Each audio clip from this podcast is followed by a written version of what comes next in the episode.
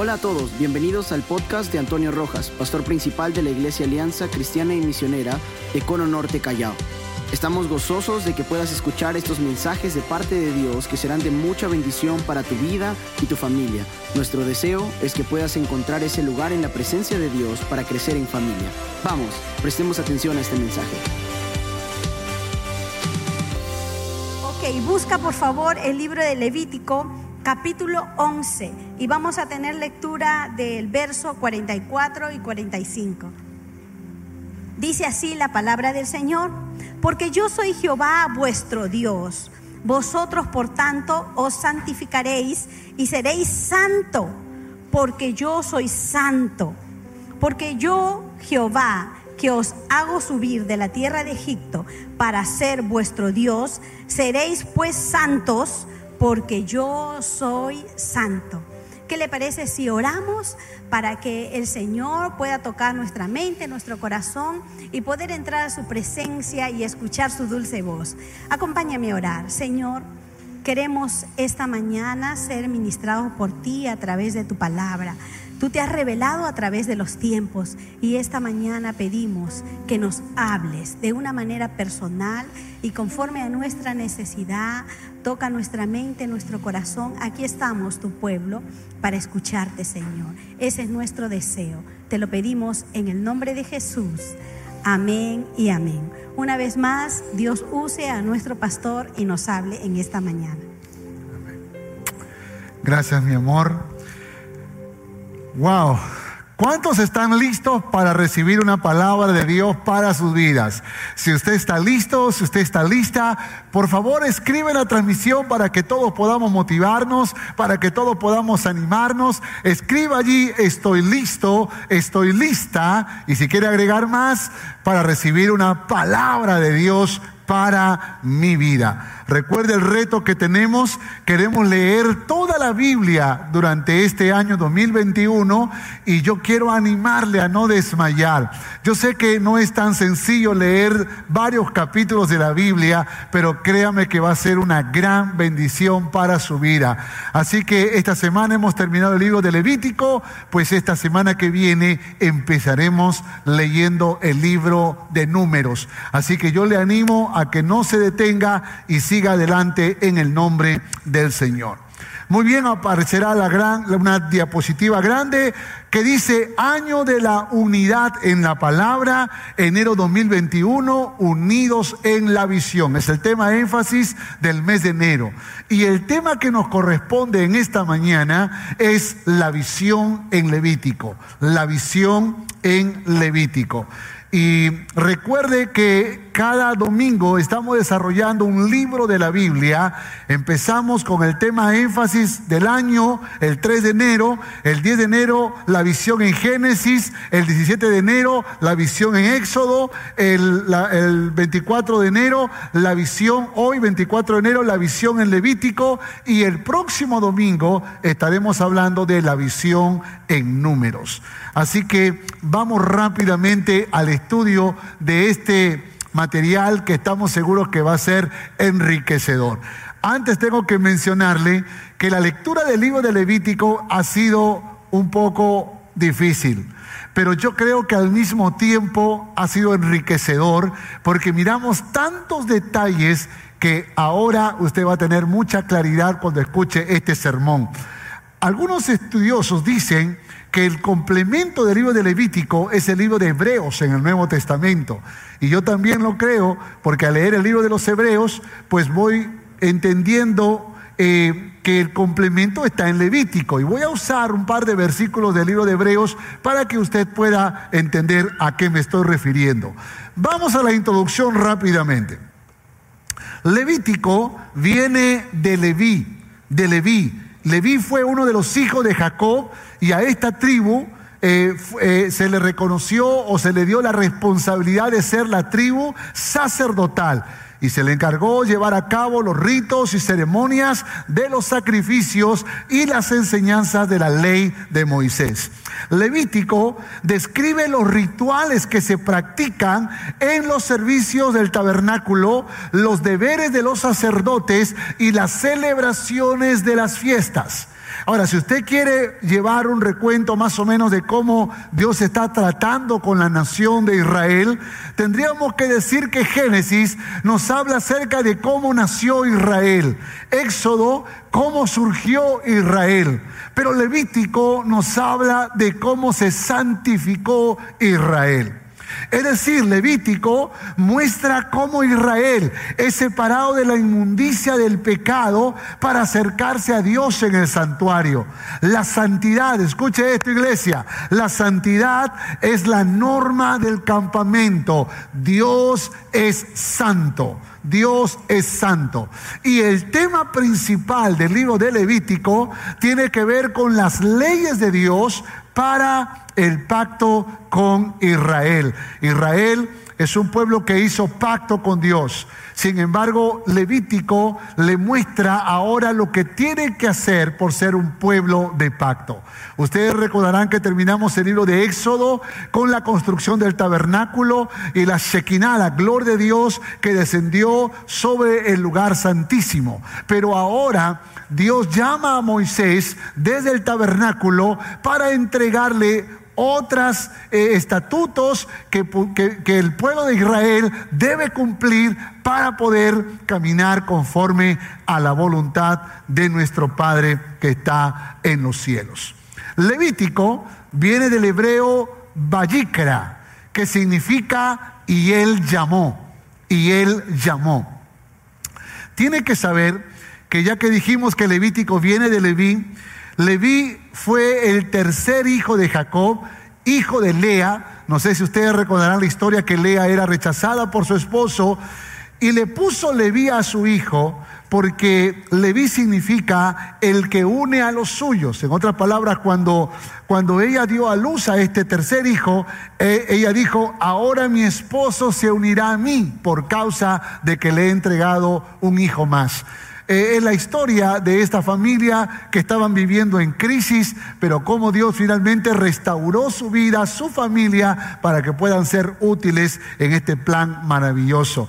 Así que hay una constante siempre de familias que han sido restauradas para luego ser utilizadas en el reino de Dios. Pues Levítico, Levítico tiene que ver algo con el que une a los suyos pero ahora significa y él llamó. En otras palabras, Dios llamando al pueblo para unirse a él y apartarse del pecado.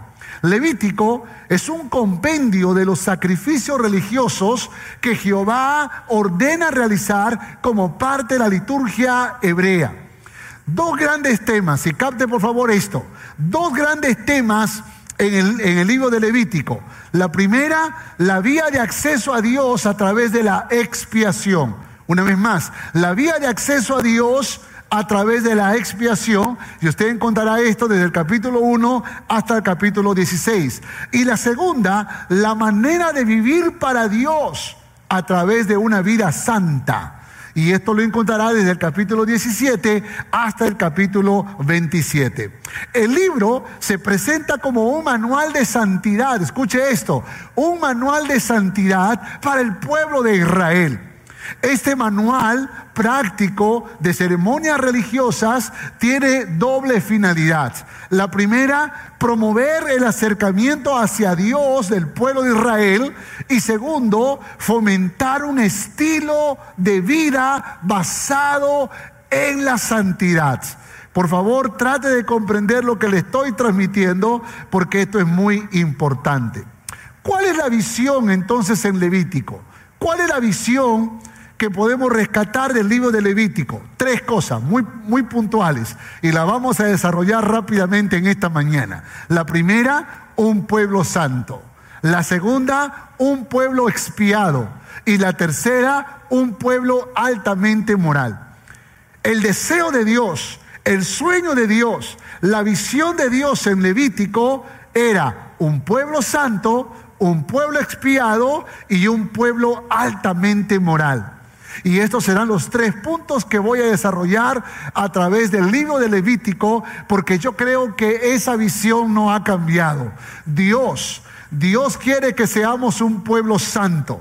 Que entendamos que somos un pueblo expiado y que, y que entendamos el desafío de ser un pueblo altamente moral. Ya no estamos hablando de la nación de Israel, estamos hablando de la iglesia de Jesucristo, el pueblo que Dios ha levantado para ser la luz y la sal de la tierra, para que pueda ser la nación que no es geográfica. Ahora somos la iglesia en el mundo entero. No tenemos una ubicación geográfica porque somos más de mil millones de cristianos en el mundo entero, pero que somos de una ciudadanía celestial. Nuestro Rey de Reyes y Señor de Señores es Cristo Jesús. Y este pueblo escogido tiene que comprender que ha sido llamado para ser una nación santa. Una nación que ha sido expiada por la sangre del Cordero Perfecto para que seamos un pueblo altamente moral. Esa es la visión. Y quiero que entienda esto, por favor, porque no basta solo con que vengamos a los pies de Cristo, sino que entendamos que Dios quiere restaurar nuestras vidas, Dios quiere restaurar nuestro matrimonio, Dios quiere purificar nuestra familia, Dios quiere levantarnos como un pueblo verdadero, un pueblo que da gloria y alabanza al Rey de Reyes y Señor de Señores. Vamos con el primer punto, un pueblo santo un pueblo santo. Vaya al libro de Levítico, por favor, capítulo 19, y vamos a leer algunos versículos que están en el capítulo 19 y en el capítulo 20. Ya mi esposa hizo lectura de uno de los versículos que habla acerca de la demanda de la santidad. Levítico capítulo 19, verso 2. Dice, habla a toda la congregación de los hijos de Israel y diles, santos seréis porque santo soy yo, Jehová vuestro Dios. Poderoso. Levítico capítulo 20, Levítico capítulo 20, versos 7 y 8. Léalo conmigo, por favor. Dice, santificaos pues y sed santos, porque yo, Jehová, soy vuestro Dios. Y guardad mis estatutos y ponedlos por obra. Yo, Jehová, os santifico. Lea conmigo ahora Levítico capítulo 20, verso 26. Levítico capítulo 20, verso 26. Habéis de serme, habéis pues de serme santos, porque yo Jehová soy santo. Y os he apartado de los pueblos para que seáis míos. Por favor, resalte una vez más este versículo. Y os, y os he apartado de los pueblos para que seáis míos. Qué tremendas palabras. Qué tremendas palabras. La palabra hebrea para santo en todos estos versículos, sed santos porque yo soy santo, la palabra hebrea es kadosh. Kadosh. Y kadosh significa sagrado, consagrado, santo, distinto, especial, apartado, kadosh. Kadosh. Y Dios, entonces, el plan de Dios siempre fue que su pueblo no sea como las otras naciones. Escucha iglesia, el deseo de Dios era que su pueblo no sea como las otras naciones. Es por eso que su punto de comparación era Dios mismo. Él dijo, sed santos como aquel pueblo, como aquella nación. No, él dijo, sed santos porque yo soy santo. El punto de comparación no es alguna sociedad, no es algún grupo religioso, no es alguna nación, algún país de este mundo, sino que es con nuestro Dios, con el carácter y la naturaleza y la esencia de nuestro Dios. Vivimos tiempo en donde la iglesia se está acomodando a, la forma de vida de este mundo. La iglesia ha bajado su estándar de santidad, su estándar de pureza y está viviendo como vive el mundo y está disfrutando de lo que el mundo disfruta y no tiene los filtros para poder seleccionar lo bueno de lo malo porque está cada día más apartándose de este Dios que se ha declarado santo, kadosh. Cuando el texto dice santificaos, o yo Jehová que os santifico, la palabra santificar viene del hebreo kadash. Kadash de Kadosh, que significa consagrar, dedicar, prometer, purificar, ser limpio. En otras palabras, tenemos un desafío. El desafío es que nosotros hagamos Kadash en nosotros para que seamos Kadosh. Es decir, que podamos limpiarnos, que podamos purificarnos, que podamos renunciar a las impurezas, a las prácticas mundanas, aquellas cosas que nos van alejando de, de la verdadera fe cristiana, de esa pureza que Dios nos demanda. El desafío, escúcheme iglesia, el desafío era para todas las familias, pero principalmente para la familia sacerdotal. Conocemos en el capítulo 10 de Levítico la historia de los dos hijos de Aarón, Nadab y Abiú, que dice la historia que por haberle presentado un fuego extraño a Dios, ellos fueron matados por Dios, fueron exterminados por Dios. Y es triste cuando sin entender el significado de la santidad de Dios y la demanda de que seamos santos. Escucha iglesia, Muchas veces vamos por la vida pensando que Dios tiene que perdonarnos, que Dios tiene que darnos una nueva oportunidad, que Dios tiene que comprendernos, que Dios tiene que aceptarnos así como somos, cuando tal vez olvidamos que así como Dios es misericordioso, también Él es justo. Y así como Dios es amor, también Dios es santidad, es santo. Y espera que los que se acerquen a Él seamos santos. Levítico capítulo 10, verso 3, mira lo que dice la palabra. Después que murieron los hijos de Aarón, después que Dios castigó con severidad, porque Nadab y Abiú se, se atrevieron a entrar al santuario para hacer lo que querían, lo que se les ocurriría. E, ellos presentaron un tipo de sacrificio y un tipo de fuego que Dios nunca ordenó. Así que simplemente estaban desafiando a la santidad de Dios y ahí es donde vino ese fuego de Dios que los consumió.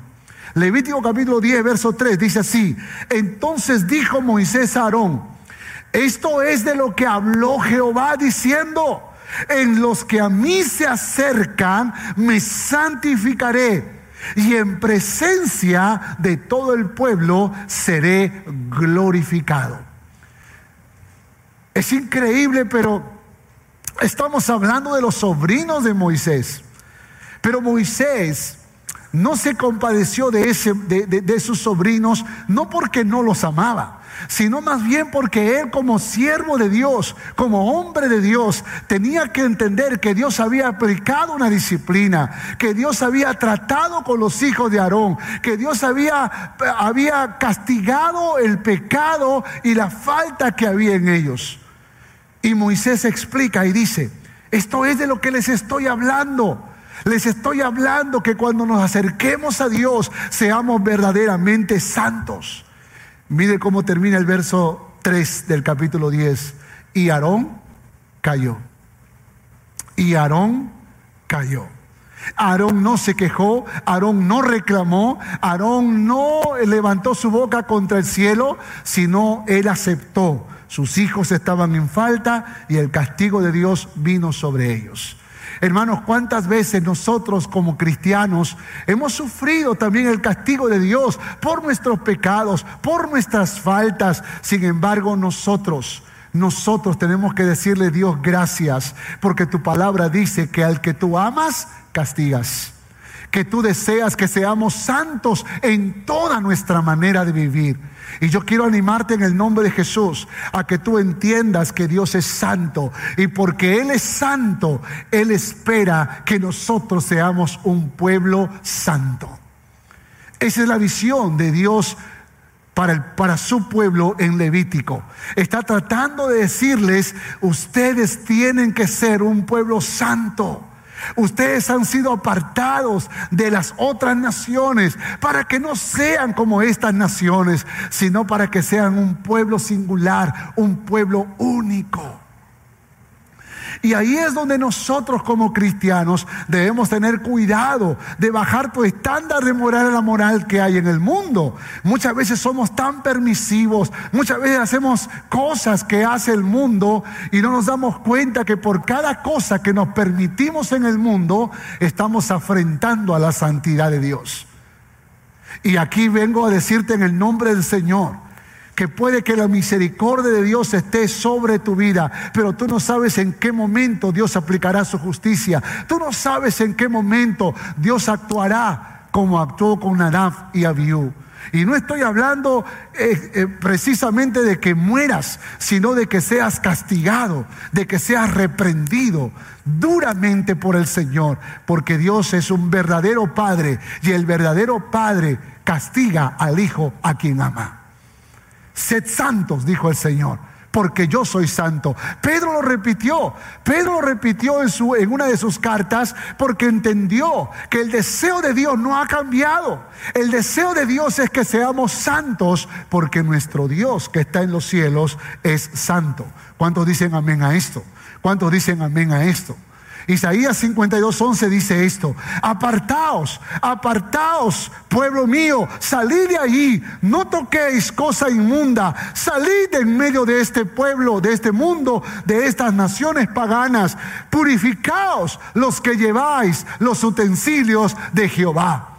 Y hoy digo en el nombre del Señor, esos cristianos que están congregando, que están sirviendo, eh, aquellos líderes que están usando la palabra para instruir, para enseñar, aquellos que cantan, que tocan un instrumento, que sirven en, una área de la iglesia, aquellos que enseñan y predican la palabra, dice el Señor, apártense del mundo, purifiquen los corazones, conságrense a Dios, purificaos los que llevan los utensilios de Jehová. El desafío de Dios para nosotros es que podamos ser un pueblo santo. Segundo, segundo, un pueblo expiado, un pueblo expiado, un pueblo expiado. Amén. Por favor, quiero que quiero que lea conmigo Levítico capítulo 16 versos del 3, del 3 en adelante. Levítico capítulo 16, verso del 3 al 6. Vamos a leerlo. Hay dos porciones allí. El primero del 3 al 6. Dice, con esto entrará Aarón en el santuario, con un becerro para expiación y un carnero para, para holocausto se vestirá la túnica santa de lino y sobre su cuerpo tendrá calzoncillos de lino y se ceñirá el cinto de lino y con la mitra de lino se cubrirá son las santas vestiduras. Con ellas se ha de vestir después de lavar su cuerpo con agua. Y de la congregación de los hijos de Israel tomará dos machos cabríos para expiación y un carnero para expiación y para el holocausto. Y hará traer a Aarón el becerro de la expiación que es suyo y hará la reconciliación para sí, por sí y por su casa. Ahora vaya al, al versículo 15, 16, 15 y 16. Capítulo 16, versos 15 y 16. Después degollará el macho cabrío en expiación por el pecado del pueblo y llevará la sangre detrás del velo adentro y hará de la sangre como hizo con la sangre del becerro y la esparcirá sobre el propiciatorio y delante del propiciatorio. Así purificará el santuario a causa de las impurezas de los hijos de Israel, de sus rebeliones y de sus pecados. De la misma manera hará también al tabernáculo de reunión el cual reside entre ellos en medio de sus impurezas. Qué tremendo, qué tremendo. Segundo punto, dijimos la visión de Dios, un pueblo expiado, un pueblo expiado. ¿Se dieron cuenta que la palabra expiación aparece muchas veces en esa porción que hemos leído, capítulo 16? Déjenme volver a leer el texto. Dice, un becerro para expiación y un carnero para el holocausto. Y de la congregación de los hijos de Israel tomará dos machos cabríos para expiación y un carnero para el holocausto. Entienda esto, por favor. El becerro y el carnero era primero para que el sumo sacerdote pueda purificarse y purificar su casa. Y los machos cabríos y el otro carnero era ahora para purificar a todo el pueblo. Y dice el texto, y hará traer a Aarón el becerro de la expiación que es suyo, y hará la reconciliación por sí y por su casa. Escuche por favor, el sumo sacerdote antes de hacer expiación por todo el pueblo, tenía que expiar, tenía que hacer expiación por sí mismo. Tenía que purificar su corazón y tenía que purificar su casa, su familia. Esto es muy interesante porque creo que todo esto es un simbolismo. Es un simbolismo de lo que en el libro de los Hebreos sería la tarea del sumo sacerdote por excelencia, que es Cristo Jesús. Pero quiero seguir en el, pensamiento. El sumo sacerdote tenía que purificarse y purificar su casa para poder tratar con el pueblo, para poder expiar el pecado del pueblo. Y yo creo que en ese sentido encontramos aquí un sumo cuidado de Dios para la santidad, del cual hablamos en el primer punto. Pero esa santidad no se puede lograr por fuerza de voluntad. Esa santidad no se logra porque yo digo, bueno, ahora sí, hoy me levanto, voy a ser santo. No, no, no, no. Sino que más bien tiene que ver con la expiación que podemos recibir por amor, por gracia y misericordia de Dios. Quiero que por favor lea en Hebreos capítulo 7 Hebreos capítulo 7, verso 26 y 27 para que lo pueda entender mejor. 26 y 27, pero déjeme a mí leerle de unos versículos más antes, desde el verso 22. Mire lo que dice. Por tanto Jesús es hecho fiador de un mejor pacto. Y los otros sacerdotes llegaron a ser muchos debido a que por la muerte no podían continuar. Vale decir que no hubo un, solo sumo sacerdote, sino que cada vez que uno moría, otro asumía. Verso 24, mas este, por cuanto permanece para siempre, tiene un sacerdocio inmutable. Este es Cristo Jesús por lo cual puede también salvar perpetuamente a los que por él se acercan a Dios, viviendo siempre para interceder por ellos. 26 y 27 porque tal sumo sacerdote nos convenía, Cristo Jesús, santo, inocente, sin mancha, apartado de los pecadores y hecho más sublime que los cielos que no tiene necesidad cada día, como aquellos sumos sacerdotes, de ofrecer primero sacrificios por sus propios pecados y luego por los del pueblo, porque esto lo hizo una vez y para siempre, ofreciéndose a sí mismo. Aleluya. Hermanos, si usted está entendiendo lo que le estoy diciendo, es que lo que está en Levítico es una sombra, es un simbolismo de lo que sería el sumo sacerdote por excelencia, Cristo Jesús. Por eso el autor de los Hebreos dice que aunque estos sumos sacerdotes de Levítico tenían que purificarse, el que es por excelencia, Cristo Jesús, siempre fue santo, es santo y será santo. A Él sea toda la gloria y toda la honra. Y es más, Dice el autor a los hebreos que Él se ofreció a sí mismo. Así que Jesucristo no solamente era el sumo sacerdote, era el becerro y el carnero. Y se sacrificó por nosotros para que nosotros a través de ese sacrificio podamos ser expiados de nuestros pecados. ¿Cuánto le dan gloria y alabanza al Rey de Reyes y Señor de Señores? El que tenga oídos para oír, oiga lo que la el Espíritu de Dios dice a la iglesia. Pero después, la Biblia dice que después que el sumo sacerdote hacía expiación por su propia casa, dice, después degollará al macho cabrío en expiación por el pecado del pueblo y lo esparcirá, escuche, escuche, y la esparcirá la sangre sobre el propiciatorio de delante y delante del propiciatorio a causa de las impurezas de los hijos de Israel, de sus rebeliones y de todos sus pecados. Después que el sumo sacerdote se purificaba, ahora tenía que expiar al pueblo. Entonces tomaba dos machos cabríos y tomaba uno para sacrificarlo. Escuche por favor, el pecado del hombre estaba representado por los artículos en el arca del pacto. ¿Cuáles eran esos artículos? El maná del cual Israel se quejó, las tablas de la ley que Israel quebrantó, una vara de almendra de florecimiento dada en respuesta a la rebelión de Israel. En el arca del pacto estaba la vara del florecimiento, estaba el maná, estaba las tablas de la ley, lo que simbolizaba lo que Israel había desobedecido o a la que se había revelado. Entonces, en una señal de simbolismo, cuando se sacrificaba el macho cabrío, se tomaba la sangre y se rociaba en el propiciatorio.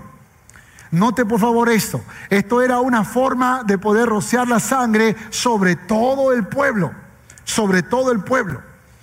Luego el sumo sacerdote entonces rociaba la sangre siete veces en el propiciatorio, cubriendo los emblemas del pecado de Israel. Las tablas de la ley, el maná, la vara de almendra. Dios miraba la sangre cubriendo, cubriendo sobre el pecado y era hecha la expiación. Era un simbolismo, un simbolismo que para que haya perdón de pecados, que para que haya remisión de pecados, tenía que haber derramamiento de sangre. Escuche esto, iglesia, escuche, escuche por favor, escuche por favor. Dice la palabra, sin derramamiento de sangre no hay remisión de pecados. Por esa razón se tenía que sacrificar un macho cabrío. Un macho cabrío cuya sangre era rociada en el propiciatorio. Ahora, y ahí dice la palabra, se daba la expiación.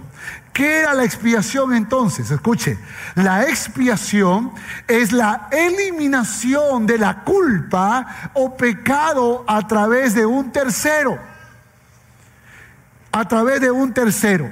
La palabra hebrea para expiación es kafar. Y kafar significa cubrir, condenar, cancelar, anular, perdonar, reconciliar, purificar. Significa pacto, renovación del pacto. Y déjenme decirles algo, mis hermanos. Todo eso era un simbolismo. Todo eso era un simbolismo de aquel que derramaría su preciosa sangre por todos nosotros, para que toda la humanidad tenga la oportunidad de acercarse con un corazón humilde ante el Rey de Reyes, Señor de Señores, y reconocerle como su Señor y como su Salvador. Hablando de los machos cabríos, un antiguo rabino dice que el macho cabrío era llevado diez mías fuera de Jerusalén. Le voy a explicar esto. Tomaban dos machos cabríos, uno sacrificaba y en el otro le colocaban una tela rojiza o llena de sangre y la colocaban en la cabeza del macho cabrío. Y alguien era encargado de llevar ese macho cabrío por el desierto a unas 10 millas de Jerusalén y allí lo dejaban. Esa práctica que Dios había establecido era para que era un simbolismo de que por ese sacrificio del macho cabrío, entonces los pecados se iban del pueblo. Los pecados se iban del pueblo con el otro macho cabrío. Ese otro macho cabrío que se iba por el desierto, podría que retorne, podría que, que encuentre el camino de retorno. Así que el sacrificio no era tan perfecto porque podría regresar. Pero dentro de las tradiciones judías, se dice que cuando el macho cabrío era soltado con el trapito de sangre o rojizo hacia el desierto, si Dios perdonaba el pecado de ellos, del pueblo, entonces ese trapito rojo se volvía blanco. De esa manera ellos entendían que Dios había perdonado su pecado. Si cuando volvía ese macho cabrío por alguna razón a la ciudad y el trapito todavía estaba rojizo, significa entonces que Dios todavía no había perdonado el pecado y por lo tanto ellos hacían un año de luto. Es interesante cómo las tradiciones judías se iban de alguna forma combinando, pero todo esto era un simbolismo. ¿Sabe por qué me emociona esto que estoy diciendo? Porque son los judíos los que lo cuentan. Ahora escúcheme esto. Jesucristo no tenía sus vestiduras rojas por la sangre. Jesucristo no tuvo el cuerpo completamente rojo por la sangre que había eh, derramado, pues Jesús estaba completamente rojo por la sangre. Pero cuando Jesucristo resucitó, Jesucristo no resucitó con una vestidura roja de sangre, sino que resucitó con una vestidura blanca.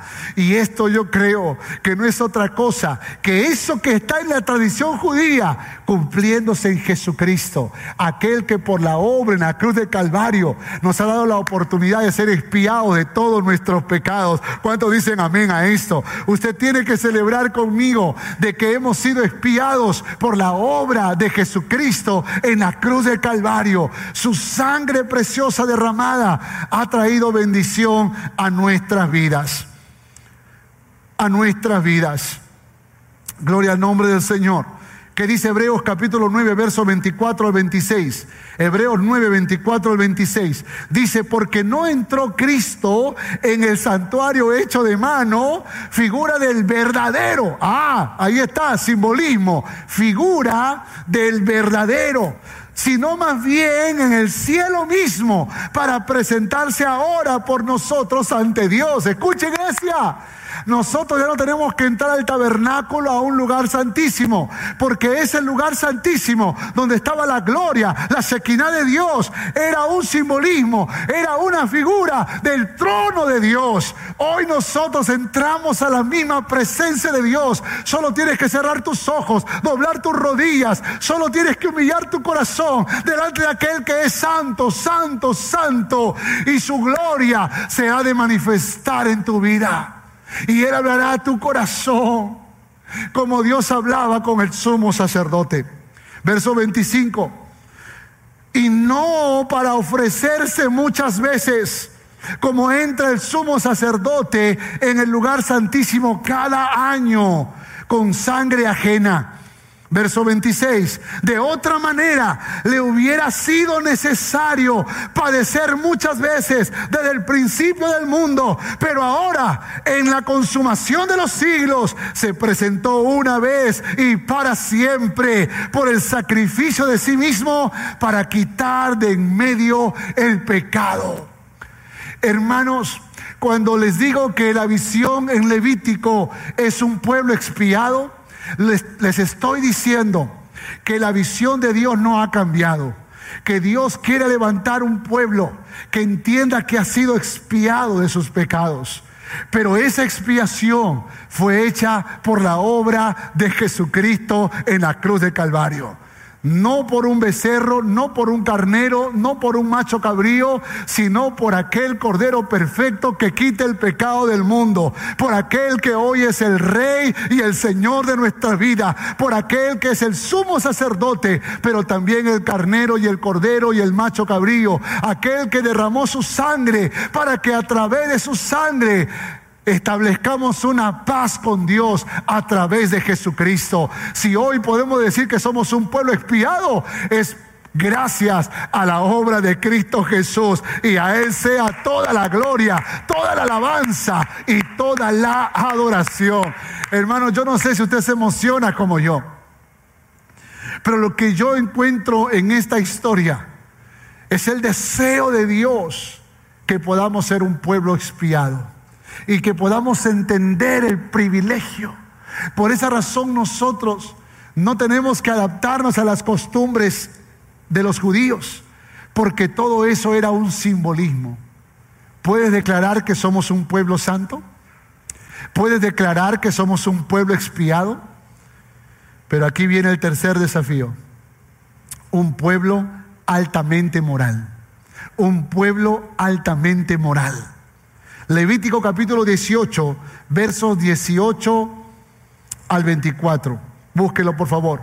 Levítico capítulo 18, versos 18 al 24. Pero solo vamos a leer el verso 6 para introducir un punto más entre los retos de la moralidad de Dios.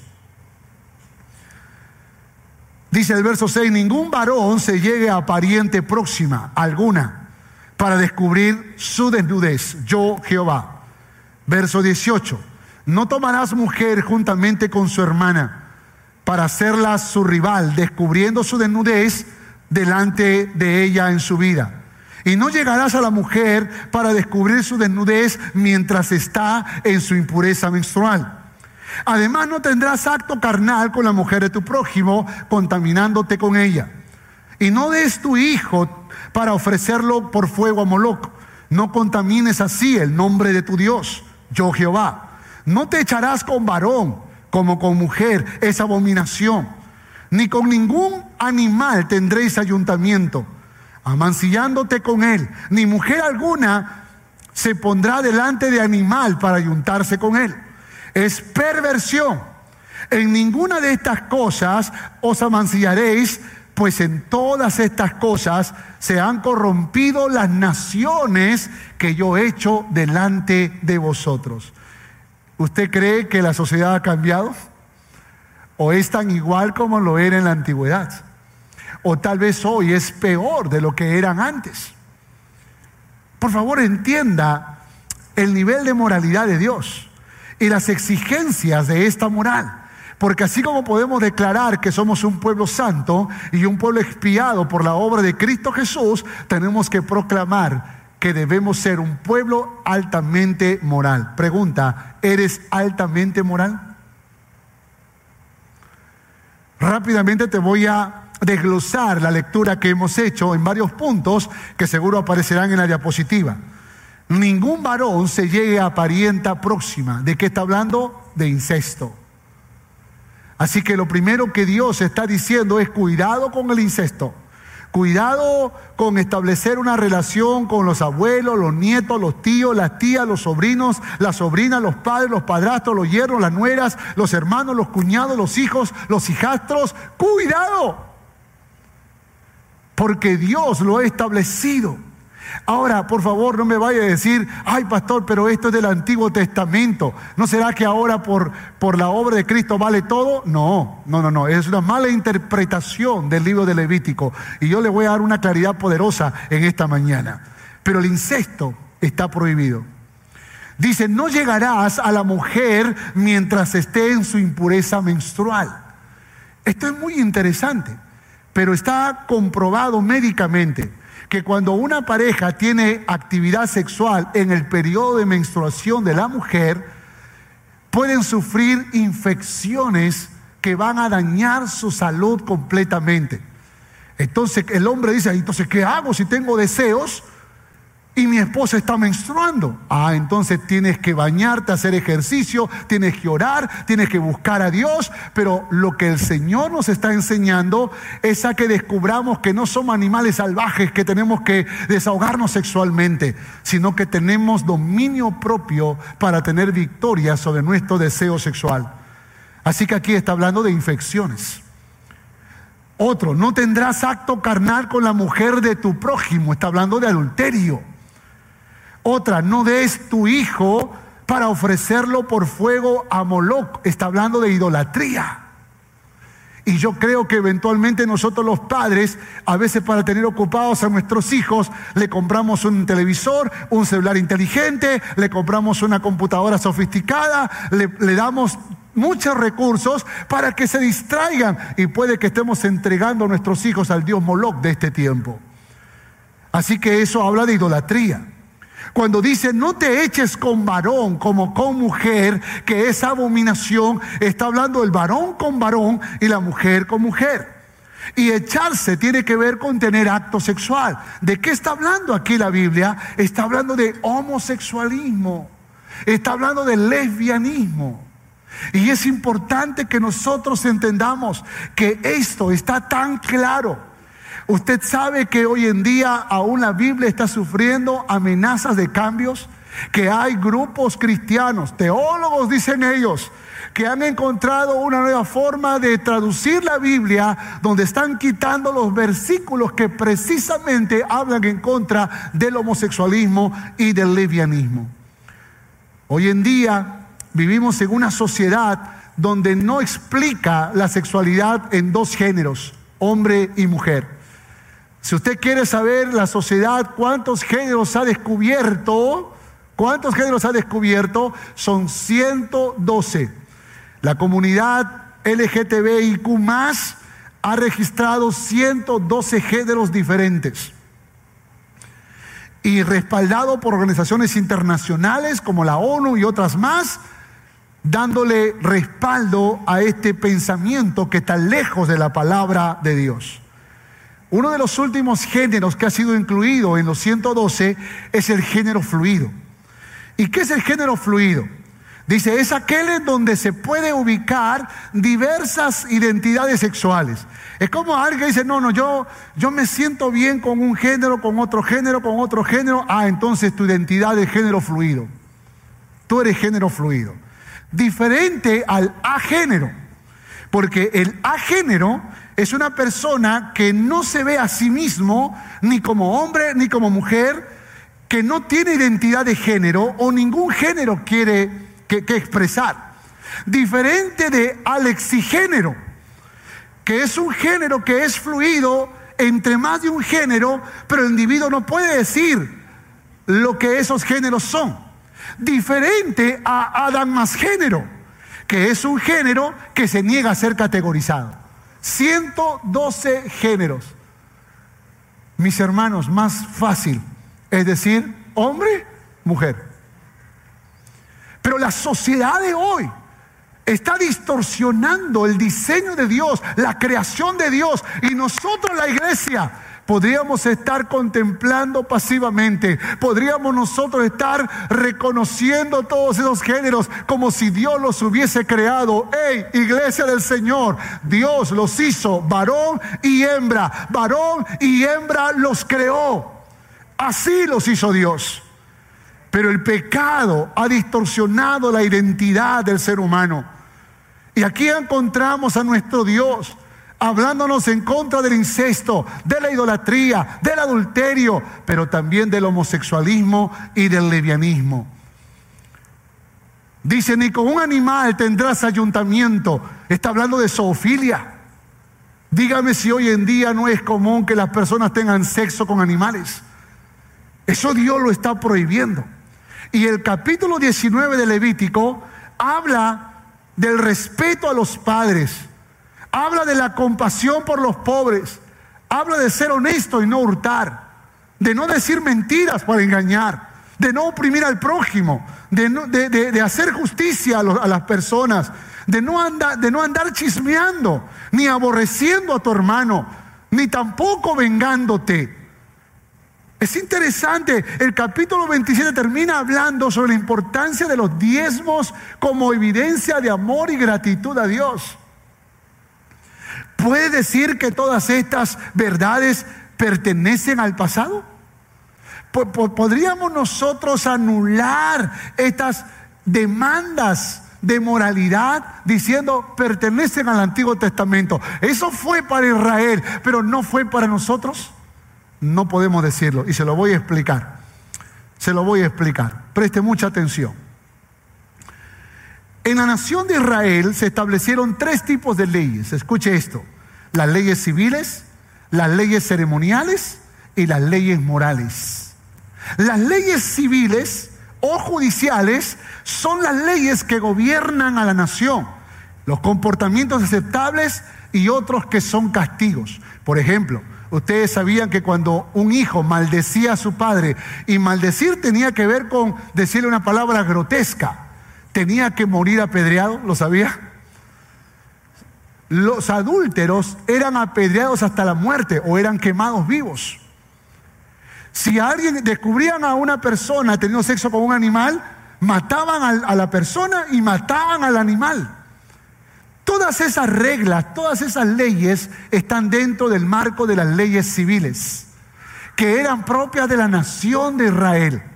Por lo tanto, cuando alguien dice, ay, entonces hay que matar al adúltero, no, no, no, porque eso pertenece al grupo de las leyes civiles. Y las leyes civiles eran aplicadas para la nación de Israel de esa época, de ese tiempo. Así como, por ejemplo, la ley del aborto puede que sea aprobado en algunos países y penado en otro, esas son las leyes civiles en base a un tema de corte moral. Y puede que las naciones se hayan equivocado en darle un trato a ese tipo de leyes. Pero aquí las leyes civiles hablaban de castigos, hablaban de quemarlos, hablaban de matarlos a pedreadas. ¿Por qué razón? Porque Dios, que aborrece el pecado, establecía la pena de muerte para aquellos que practicaban el pecado. Las otras leyes son las leyes ceremoniales. Estas leyes tienen que ver con asuntos de culto religioso y el sistema de sacrificios. Entonces cuando Dios dice, tomarás el, carnero, la, cabra o, la, la, becerra y tomarás este animal y lo harás de esta manera y harás esto y harás lo otro, esos sacrificios del cual habla pertenecen al grupo de las leyes ceremoniales. Esas leyes solo se aplican para la nación de Israel de esa época. De hecho, que algunas comunidades judías en Israel hasta el día de hoy practican muchas de estas, de estas normas, pero dentro del judaísmo, no dentro de la nación de Israel. Pero en este tiempo las leyes ceremoniales eran ordenanzas para el pueblo. Entonces cuando alguien dice, ay, ¿por qué no sacrifican animales? Ay, ¿por qué no matan al macho cabrío? ¿Por qué no matan? Porque están dentro de las leyes ceremoniales, papá. Están dentro de las leyes ceremoniales. Y no nos corresponde a nosotros practicar esas leyes ceremoniales como las leyes civiles. Pero sí las leyes morales. Las leyes morales son las que nos dicen lo que Dios ve como inmoral lo que Dios ve como bueno y como malo, pero también como honorable, lo que Dios ve como honorable, como honroso. Por esa razón cuando hablamos eh, cuando hablamos de estos temas que les acabo de mencionar, cuando hablamos del adulterio, del incesto, de estas infecciones sexuales, de, la idolatría, del homosexualismo, cuando hablamos de, la zoofilia y de la, de la, honra a los padres, cuando hablamos de los chismes, cuando hablamos de, la injusticia, del engaño, de la venganza, de, todos esos temas, aún de los diezmos y las ofrendas, estamos hablando de las leyes morales de aquellas que Dios estableció para que tú puedas ser una persona diferente a las otras naciones. Por esa razón Dios nos enseñó, nos enseñó leyes morales que hasta el día de hoy se tiene que cumplir. Por eso cuando Jesús vino, Él no abrogó las leyes morales. Él dijo, oíste en la antigüedad que Dios dijo no adulterarás, pero yo les digo que cualquiera que mira a una mujer para codiciarla, ya adulteró con ella en su corazón. en otras palabras, Jesús está estableciendo las leyes morales. Cuando se habló del diezmo, Jesús dijo, no tienen que dejar de hacer la misericordia, pero tampoco tienen que dejar de diezmar. Cuando, cuando, Jesús habla acerca de matar, Él dice, eh, eh, eh, oíste la antigüedad que dijo, no, dice, no matarás, pero yo les digo, cualquiera que insulta a su hermano, ya lo mató en su corazón. Leyes morales. Y las leyes morales están vigentes, mis hermanos. No hay leyes civiles ni ceremoniales para nosotros, pero las leyes morales tenemos que cumplirlas. Eso es lo que nos va a diferenciar del mundo. Eso es lo que nos hará ver distintos y diferentes. Y seremos un pueblo santa, un santo y, y una generación de sacerdotes. Aleluya. Por esa razón es necesario que nosotros podamos entender este principio. Ahora quiero que vaya por favor a Colosenses capítulo 2, verso 14 al 17. Colosenses capítulo 2, verso 14 al 17. Lea esto por favor porque esto es poderoso. Lo va a hacer brincar, lo va a hacer saltar en este momento. Gloria al nombre del Señor. Colosenses capítulo 2, verso 14 al 17. Dice, anulando el acta de los decretos que había contra nosotros, que nos acera contraria, quitándola de en medio y clavándola en la cruz y despojando a los principados y a las potestades, los exhibió públicamente, triunfando sobre ellos en la cruz. Por tanto, oiga, nadie os juzgue por comida o en bebida o en cuanto días de fiesta. Esas son leyes ceremoniales y civiles. Eh, eh, eh, en cuanto a fiesta, luna nueva, días de reposo. Todo lo cual es sombra de lo que ha de venir. Pero el cuerpo es de Cristo. ¿Cuántos dicen amén a esto? ¿Cuántos dicen amén a esto? El Señor, el Señor Jesús, en ese momento que murió en la cruz de Calvario, canceló las leyes civiles y ceremoniales por su obra gloriosa en la cruz. Él murió por todos. Él murió por todos. Y Él se sacrificó por todos. Y allí se completaron Allí se cancelaron las leyes civiles y las leyes ceremoniales.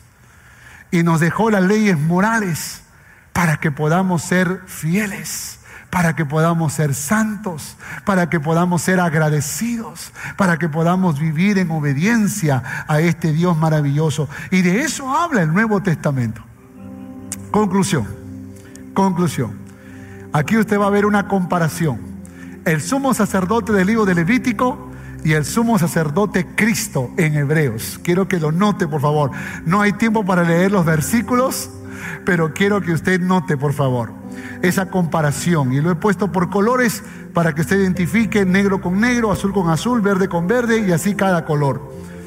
Ok, ¿qué nos habla de los sumos sacerdotes de Levítico? Hombres mortales. Pero ¿qué nos habla del sumo sacerdote Cristo? ¿Qué dice Hebreos 7.3?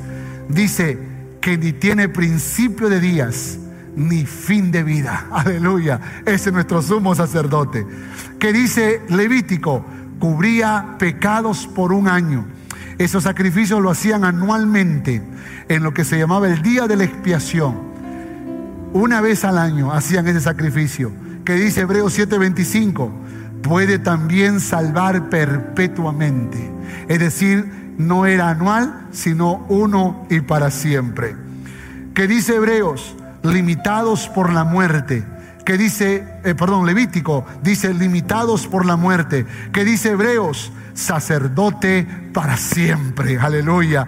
¿Qué dice Levítico? Sacrificios diarios. ¿Qué dice Hebreos capítulo 10? Un solo sacrificio.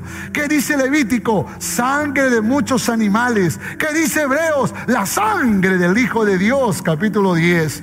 ¿Y qué dice Hebreo, eh, Levítico? Innumerables sacerdotes. ¿Qué dice el libro de los Hebreos? Un solo sacerdote, un sumo sacerdote que es Cristo Jesús. Hebreos capítulo 9. Hebreos capítulo 9, verso 11 y 12. Dice, pero estando ya presente Cristo, sumo sacerdote de los bienes venideros, por el más amplio y más perfecto tabernáculo, no hecho de manos, no hecho de manos, es decir, no de esta creación, y no por sangre de machos cabríos ni de becerros, sino por la propia sangre, entra una vez y para siempre en el lugar lugar santísimo habiendo obtenido eterna redención.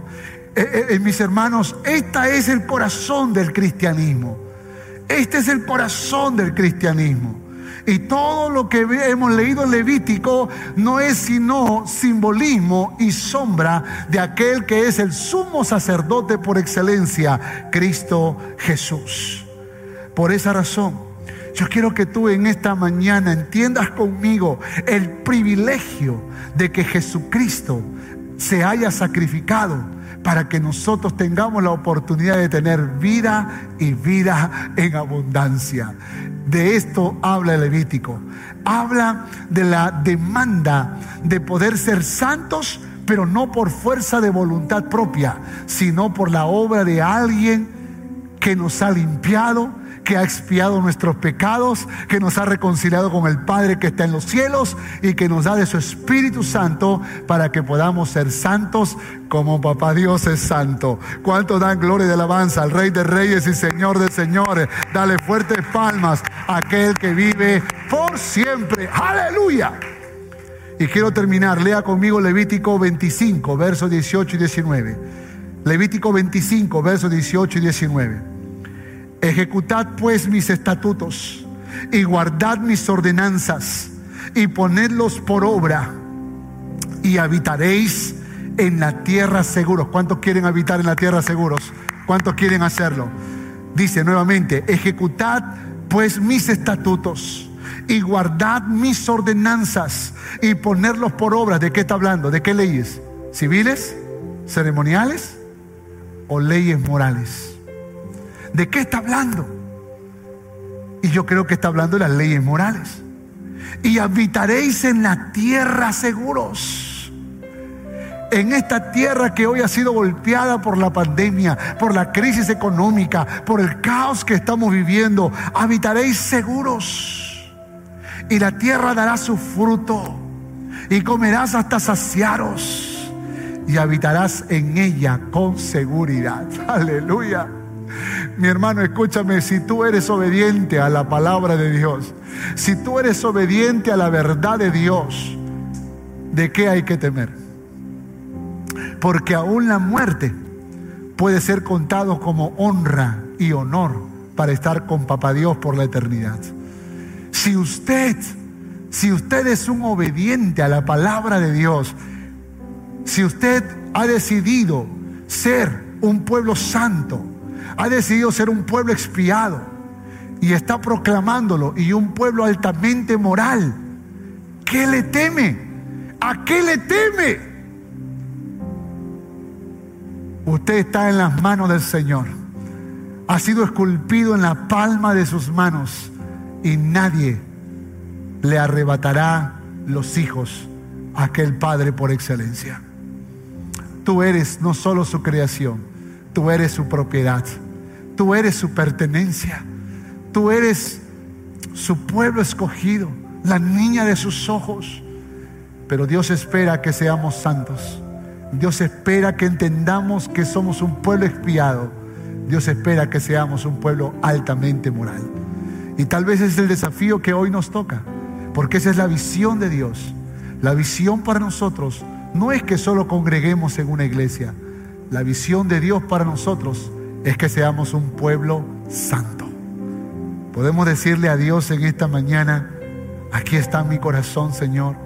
Tal vez tú te das cuenta que has cometido algún tipo de pecado y tal vez puedas decirle a Dios, Señor, perdóname, Señor, límpiame. Señor, lávame, Señor, purifícame. Hay un solo pecado que Dios no puede perdonar y es el pecado que no se confiesa. Pero si tú en esta mañana le confiesas tu pecado, Él te perdonará. ¿Quieres hacerlo conmigo? Cierra tus ojos, por favor, y oremos a Papá Dios en esta preciosa mañana. Señor, quiero darte las gracias por tu palabra. Tú eres santo, santo, santo. Y te pido perdón, Señor, porque en muchas ocasiones he manchado mis vestiduras.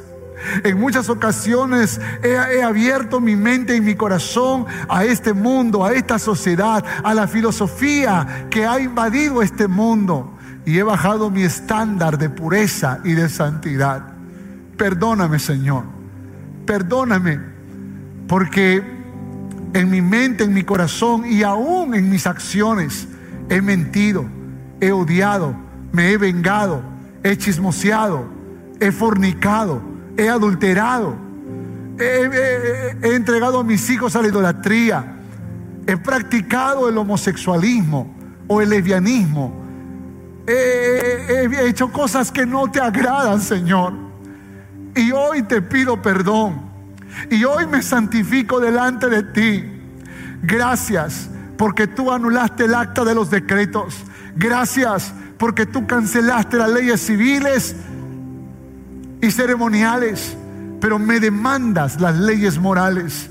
Y yo quiero ser un hombre santo. Vamos, dile mi hermana, yo quiero ser una mujer santa. Yo quiero ser un hombre agradecido. Yo quiero ser una mujer agradecida.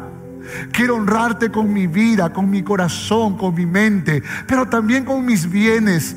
Quiero quiero adorarte en espíritu y en verdad. Quiero vivir para ti. Quiero caminar en obediencia a tu voz y quiero serte fiel cada día. Dame una nueva oportunidad. Límpiame, Señor. Ten misericordia y ayúdame a empezar un nuevo tiempo. Te lo ruego, te lo suplico en el nombre de Jesús. Amén.